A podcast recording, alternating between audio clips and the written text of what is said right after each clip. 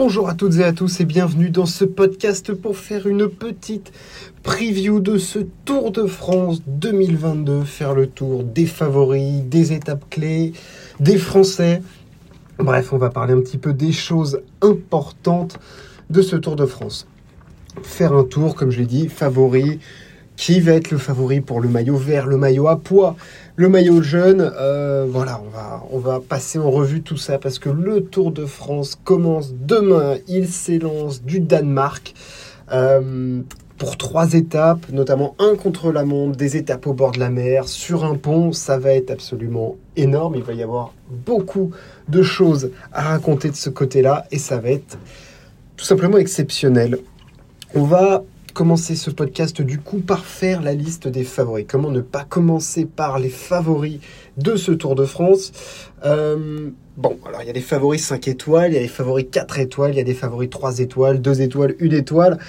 Bon, pour moi il y a un favori, c'est évidemment notre, ami Poggi, Tadej Pogacar, qui est alors, le favori numéro 1, l'unique favori, non, mais c'est quand même le maxi favori. Il hein. faudrait quand même mettre fou pour ne pas le mettre favori. Lui qui, on le rappelle, a gagné le Tour de France 2020 avec une minute d'avance sur Roglic et le Tour de France 2021 avec 5 minutes, euh, un peu plus de 5 minutes d'avance sur euh, Vingegaard et euh, Richard Carapaz. On va pas refaire déjà tout le palmarès de Tadej Pogacar, qui est un coureur absolument exceptionnel. Hein. Il est plutôt en forme cette année, je crois. Hein. On peut dire ça, puisqu'il a gagné euh, l'Estrade Bianche, il a gagné là, bon, le tour, le tour de Slovénie, ça compte pas vraiment. Mais euh, il est allé faire une petite victoire du côté de Tirreno Adriatico, en gagnant quelques étapes. Euh, il a fait une démonstration du côté du Tour des Flandres. Bon, il l'a pas gagné, il fait quatrième, mais franchement, c'était le plus fort. à Milan-San Remo, il fait cinquième. Enfin bref, il est absolument énorme et il s'annonce comme un favori euh, logique et l'homme à abattre dans ce Tour de France. La question pour les autres favoris, ça va être de comment battre Tadej Pogacar parce que le mec n'a quand même aucune faille. Euh, en contre-la-montre, c'est une brute. En montagne, c'est le meilleur. On va revenir, il y aura peut-être des petites opportunités quand même de le faire craquer à certains moments sur des étapes avec des gros dénivelés, bien évidemment, parce que on l'a vu craquer une fois l'année dernière euh, lors du, euh, de l'ascension du, Mont Ventoux. Il avait été mis en difficulté par, par Vingegaard. Vingegaard, on va en parler.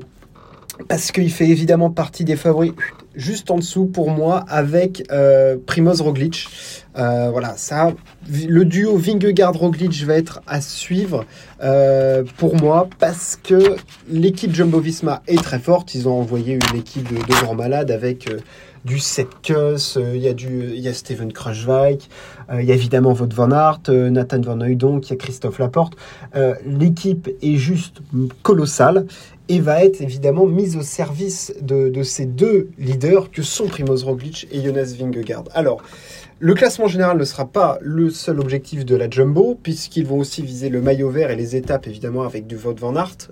Ça me paraît être une bonne solution aussi, parce qu'il ne faut pas oublier que que, l'équipe néerlandaise s'est quand même, entre guillemets, plantée les deux dernières années. Ils n'ont pas gagné le classement général. Donc là, ils ont au moins une deuxième, j'ai envie de dire une deuxième, comme une deuxième cartouche euh, avec cette possibilité du, du, maillot vert. Euh, mais évidemment, ils vont aussi viser le classement général avec Vingegaard et Roglic. Et moi, je mets Vingegaard un petit peu devant Roglic. non pas qu'il m'ait donné plus de, de garantie ces derniers jours, ces dernières semaines, quoi qu'il a été très fort avec Primoz du côté du, Dauphiné. Mais disons que c'est plutôt dans la caractéristique du coureur. Alors, les deux sont hyper forts en contre-la-montre, il n'y a pas de souci de ce côté-là. Les 40 km ne leur feront pas peur. Euh, ni les, les, 14 premiers hein, d'ailleurs. Euh, je pense que voilà, les, les 40 km de contre-la-montre du côté de, de Rocamadour ne, ne, leur feront pas peur. Il y a des petites montées là-dessus, il n'y a aucun souci de ce côté-là.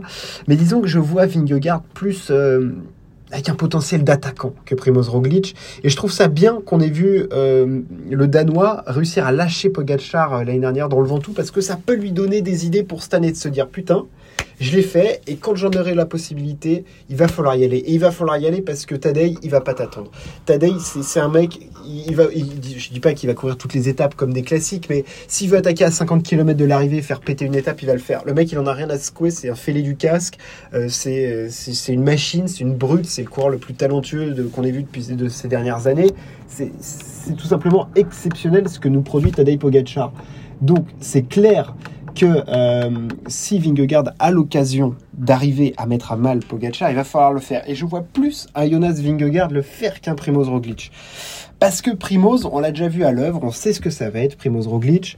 Euh, il va être très fort, il va rarement se faire lâcher, il va rarement prendre des tirs, il va être souvent bien placé, mais je l'ai jamais vu attaquer pied d'un col, euh, ou alors dans l'avant-dernière montée, par exemple. Là, je pense à des étapes comme, comme celle du, du col du Granon. Est-ce que on verrait Roglic attaquer dans le col du Galibier. Moi, Roglic, je l'ai jamais vu faire ça.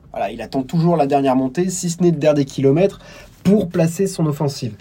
Tandis qu'un Vingegaard, je me dis qu'il y a plus de chances. Et alors, pour voir du côté des attaquants, on se place après dans les, dans les catégories, dans les favoris de la catégorie un tout petit peu en dessous. Je mets euh, Martinez, Thomas, Vlasov. Alors, Daniel Martinez, honnêtement, ça me plaît beaucoup. Il va être euh, co-leader, du coup, je pense, avec Guerin Thomas.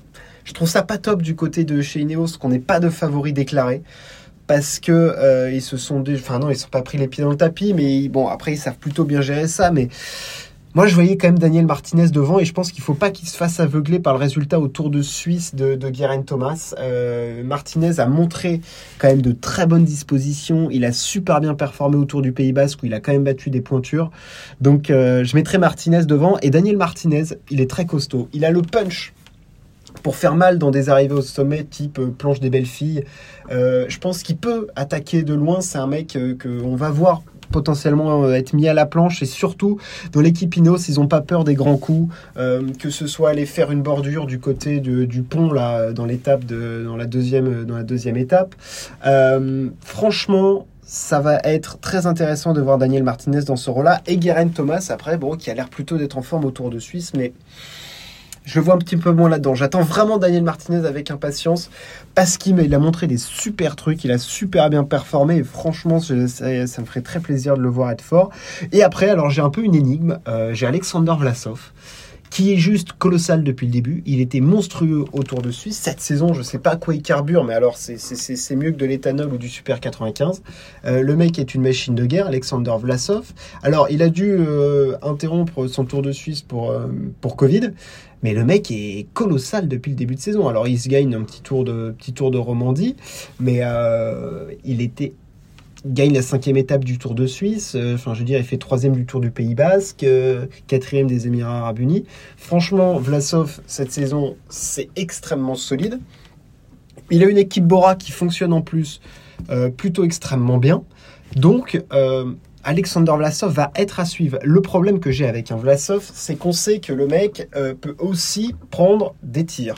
C'est-à-dire qu'il peut avoir des journées sans. Il nous a habitués à ça, il nous en a déjà fait. Il y a d'autres coureurs, je vais venir par la suite, notamment des Français qui nous ont aussi habitués déjà à avoir des journées sans. Et tu peux pas l'occulter, c'est-à-dire que Pogacar, il t'a jamais montré une journée sans. Euh, Roglic, il t'en a montré. Vingegaard, on n'a pas trop vu. Martinez, on sait pas trop quoi avoir. Vlasov, on sait. On sait qu'il peut y avoir des, journées sans où le mec, il peut être intouchable et le lendemain te perdre 3 à 4 minutes. Quoi. Ça, c'est grandement possible. Euh, j'ai mais j'ai envie de le voir à l'œuvre parce qu'il est très en forme, on le sait. Il arrive en forme, on le sait aussi. Donc, dès les premières étapes, il va vouloir peut-être essayer de voilà marquer un petit petit peu euh, au, fer, du fer, au fer rouge sa, puissance. Quoi. Je veux dire, est-ce qu'on va le voir euh, faire un truc du côté de la planche des belles filles euh, du côté de Lausanne avec une petite arrivée en montée, du côté de Châtel? Dès le début du tour, je le vois, je le vois assez fort. Et ce tour, il y a des possibilités de se mettre en avant. Il y a beaucoup d'arrivées en, montée. il y a des possibilités de faire des trucs vraiment et de bouger les choses. Et comme je dis, pour bouger Pogachar, il va falloir tenter des trucs. Sinon, vous serez perdant. Voilà, c'est sûr.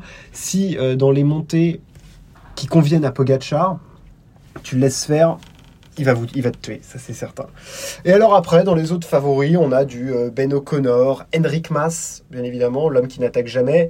Euh, Romain Bardet, David Godu, je les mets aussi dans mes favoris. Peut-être un petit peu moins fort que des O'Connor, mais parce que David Godu, le truc c'est que je l'attends beaucoup, mais malheureusement il y a 55 bornes de, de chrono, quoi. Et ça, pour David Godu, ça va être terrible parce que je parle même pas du temps qu'il perdra sur un Philippe Ogana, hein. mais même sur des mecs euh, comme, je sais pas, mais faut pas oublier que Roglic, il est champion olympique du contre à la montre en battant euh, des, monstres, hein. en battant du Dumoulin, Evenpool euh, et, tout le, et tout le tintouin. Hein. Il, il les a latés et il les a mis au pilori. Donc, clairement, Godu, il va prendre des tirs, il peut être très fort sur des montées. En montagne, je ne pense pas qu'il prenne des tirs. Le truc, c'est qu'un peu à l'image d'un Vlasov, on a aussi vu qu'il peut avoir des journées sans. Et là, les journées sans, elles vont coûter cher parce qu'il y a des journées comme celle de l'Alpe d'Huez, comme celle du col du Granon, comme celle d'Otakam, comme celle de, de Péragude, qui sont wow, si, là, tu as des mauvaises journées là-dedans, mais t'enchaînes 4 cols euh, sur le Tour de France comme ça, tu, prends des tirs pas possible. Donc euh, voilà un petit peu la review des favoris. Évidemment, Pogachar, Roglic, Vingegaard. Attention à la stratégie chez Jumbo Visma, Roglic, Vingegaard, ça va être très intéressant. Mais moi, je mets Vingegaard devant parce que son tempérament d'attaquant, ce qui nous a montré, les attaques qu'il a déjà placées de loin, je pense que ça lui a fait prendre conscience de certaines choses. Et ils ont cette carte-là, les, deux mecs, d'être vraiment super forts quand même et de pouvoir essayer. Il va pas falloir qu'ils se tirent dans les pattes parce que à eux deux, ils ont la possibilité de faire mal à Pogachar. Alors peut-être que Pogachar sera un tout seul, un, intouchable, pardon, il sera souvent tout seul, c'est sûr. Mais euh, voilà, il va y avoir des possibilités de faire mal à Tadej Pogachar. Et on vient tout de suite aux étapes clés. Euh, alors j'ai sélectionné une, deux, trois, quatre, cinq, six, sept, huit 8 à 9 étapes clés, vraiment que je considère comme clés. Et ça commence avec l'étape évidemment du pont euh, au Danemark, ce pont de, 20 km avec des risques de bordure, ça va être complètement fou. Euh, voilà, c'est euh, l'étape l'étape 2 du coup sur le pont. Alors c'est le Great Bell Bridge, voilà, en anglais. ce pont va être énorme et on sait qu'il y a des équipes qui sont capables de faire des coups de bordure et qui voilà. Alors, outre les équipes de sprinters qui ce jour-là voudront éliminer des gens, je pense notamment à Quickstep Alpha Vinyl, euh, je pense qu'une Team Ineos qu'on a déjà vu faire des bordures, une Jumbo Visma qui a des mecs pour rouler quand même très fort, peut essayer de faire du mal à un Tadej Pogacar qui a une équipe qui est quand même plus faible et c'est pour moi une des premières étapes où il faut voilà, il faut faire gaffe. La deuxième étape où évidemment il va falloir faire attention, c'est l'étape des pavés. On a très très envie cette étape entre Lille et Arambert, porte du Hainaut, avec pas, moins de 11 secteurs pavés.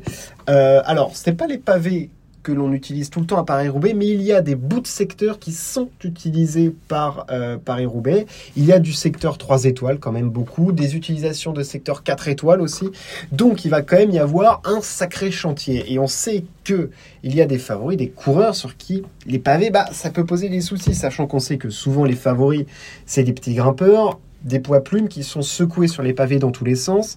Donc on peut avoir du dégât. Tadej Pogacar, pas de souci. Le mec sur, euh, sur le Tour des Flandres, il volait comme un mammouth. J'ai pas de souci de ce côté-là. Mais je me dis que des mecs comme Henrik Mas, des mecs comme David Godu, des mecs euh, comme, euh, je sais pas, peut-être même un Vingegaard peut, ou un Vlasov peuvent être complètement décontenancés par les pavés et on peut avoir des gros écarts parce qu'il va y avoir énormément de secteurs pavés quand même. Euh, je sais plus combien il y a, euh, il y a 3, il y a 4, 5, 6, voilà, il y a quasi 15 bornes, 15-16 bornes pavées, c'est quand même énorme avec évidemment un rythme de malade et surtout on aura dans le peloton des coureurs qui voudront jouer cette étape comme une classique et on les a les mecs qui sont forts sur les Flandriennes. Tu vas voir Van Der Poel, tu vas voir Van Aert, tu auras Peter Sagan, tu as Dylan Van Barle qui a gagné Paris-Roubaix. Je veux dire, tu vas avoir du très très très lourd.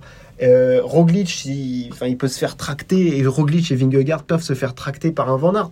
Cette étape, elle va être énorme parce que il va y avoir des coureurs qui vont vouloir la gagner, d'autres qui vont vouloir suivre le sillage de ces coureurs-là et ça va péter dans tous les sens. il va falloir être extrêmement bien placé. Ça va être une étape très nerveuse où on sait les pavés risquent de chute aussi. Alors il prévoit pas de pluie, donc ça c'est plutôt une bonne nouvelle. Mais euh, pas de chute de il va pas falloir chuter quoi sur les pavés parce que ça peut être une catastrophe et cette étape elle va être hyper importante parce que c'est une étape ça fait 4 ans qu'on n'avait pas eu de pavés et il va y avoir je pense qu'il va y avoir de la casse ce jour-là. Alors ça sera au niveau du temps peut-être au niveau des chutes aussi mais chez les favoris ça va être extrêmement nerveux. Ils vont vouloir être bien placés il va y avoir du combat ça va frotter et je pense qu'on va assister à un feu d'artifice énorme. On passe à l'étape suivante la super planche des belles filles. Première arrivée vraiment au sommet avec cette montée de 7 km et demi quand même à 8%, où il va falloir faire valoir des catégories, des, pardon, des qualités de puncher, évidemment, sur la fin, avec euh, ces pourcentages terribles. On avait vu un Guerin Thomas plutôt à l'aise la dernière fois. Je pense que c'est une étape sur laquelle un Primoz Roglic, par exemple, a un petit avantage sur un Pogacar. Euh, sur des pentes très raides, très sévères comme ça, où il faut du punch, ou alors énormément de force. Roglic nous a déjà montré qu'il pouvait faire euh, mal et faire du dégât sur ce type d'étape, sur ce type d'arrivée. Et je pense que c'est sur ce genre d'étape qu'il faut euh, faire mal à Pogachar. Et il y avait eu des écarts la dernière fois. Si tu reprends un 20-25 secondes à un Pogachar, c'est déjà énorme sur ce type de montée parce que tu peux pas forcément te permettre d'attaquer au pied.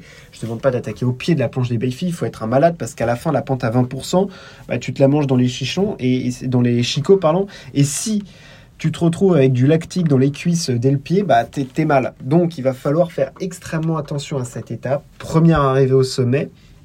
Euh, quelqu'un comme Thibaut Pinot pourra évidemment être intéressé par, euh, par ce type d'arrivée. Et les favoris, c'est quand même une première explication. On va voir les premiers qui auront les bonnes jambes, pas les bonnes jambes. Si par contre Pogachar commence à reprendre du temps euh, aux autres sur les arrivées comme ça, on va vite se faire chier, moi je vous le dis.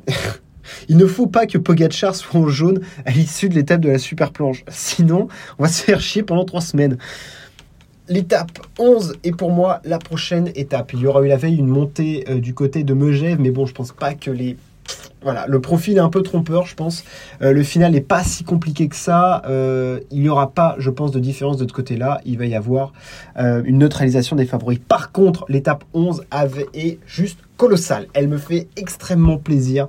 On passe du côté du col du Galibier. alors, pas par le par le Lotaret, mais de l'autre côté par le Télégraphe. C'est extrêmement compliqué. On passe donc le col du Télégraphe, 12 bornes à 7%, le Galibier, 17 km à 7%, et on finit avec un monstre absolu. C'est le type de montée qu'on veut voir du côté du Tour de France, c'est le type de montée qu'on ne met pas assez en avant du côté du Tour de France, c'est le type de montée qu'on voit plutôt du côté de la Vuelta ou du Giro, des montées très dures avec beaucoup de pourcentage. Le col du Granon, 11 km et demi à 9,2 c'est un chantier terrible.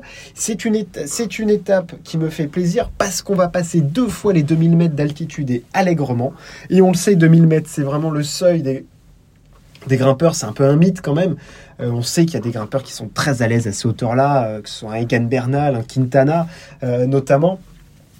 On va être à 2400 mètres du côté du col du Granon, 2600 mètres du côté du Galibier. Ça peut évidemment convenir à du, à du du Roglic, du Vlasov, Martinez et tout.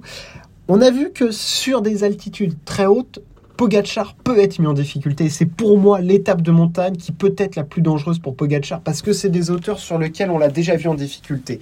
Il va falloir saisir les opportunités. Et là, le parcours te permet de faire mal. On avait vu Andy Schleck euh, attaquer très loin dans le Galibier, euh, dans l'étape du Galibier, de très loin faire tout péter. Il va falloir faire tout péter comme l'avait fait Andy Schleck. Il faut être capable de porter ses coronets et de faire des coups à la Nibali, à la Contador, à, la Schleck, attaquer de très loin. Parce que certes, ce n'est que la onzième étape, mais des opportunités comme ça, plus de 2000 mètres d'attitude, pour mettre en difficulté Pogacar, ou en plus des mecs je parle souvent de Roglic et Vingegaard parce que pour moi en plus ils ont les équipiers pour faire mal, doivent mettre en difficulté euh, euh, l'équipe UAE par contre euh, pour faire mal à Pogachar. Alors peut-être que Pogachar les pliera sur cette étape-là, ou peut-être qu'un mec sortira de son chapeau comme un Quintana parce qu'à 2000 mètres le mec revit et c'est juste le meilleur grimpeur. un Thibaut Pinot va vouloir peut-être se faire plaisir aussi. Henrik Mas, mais je vois vraiment sur ce genre d'étape, il faut faire mal à Tadei. Et Télégraphe, Galibier, Col du Granon, c'est un terrain de jeu mythique. C'est pour moi, c'est pas l'étape reine, mais c'est une étape qui je, la trouve magnifique. Euh, sachant qu'en plus, on aura eu avant des, les lacets de, de Montvernier qui sont quand même 3 km et demi à 8%, qui voilà, pour une mise en jambe. Ça fait que monter tout le temps, c'est magnifique, ça parle d'Albertville, on arrive au Granon, c'est mythique.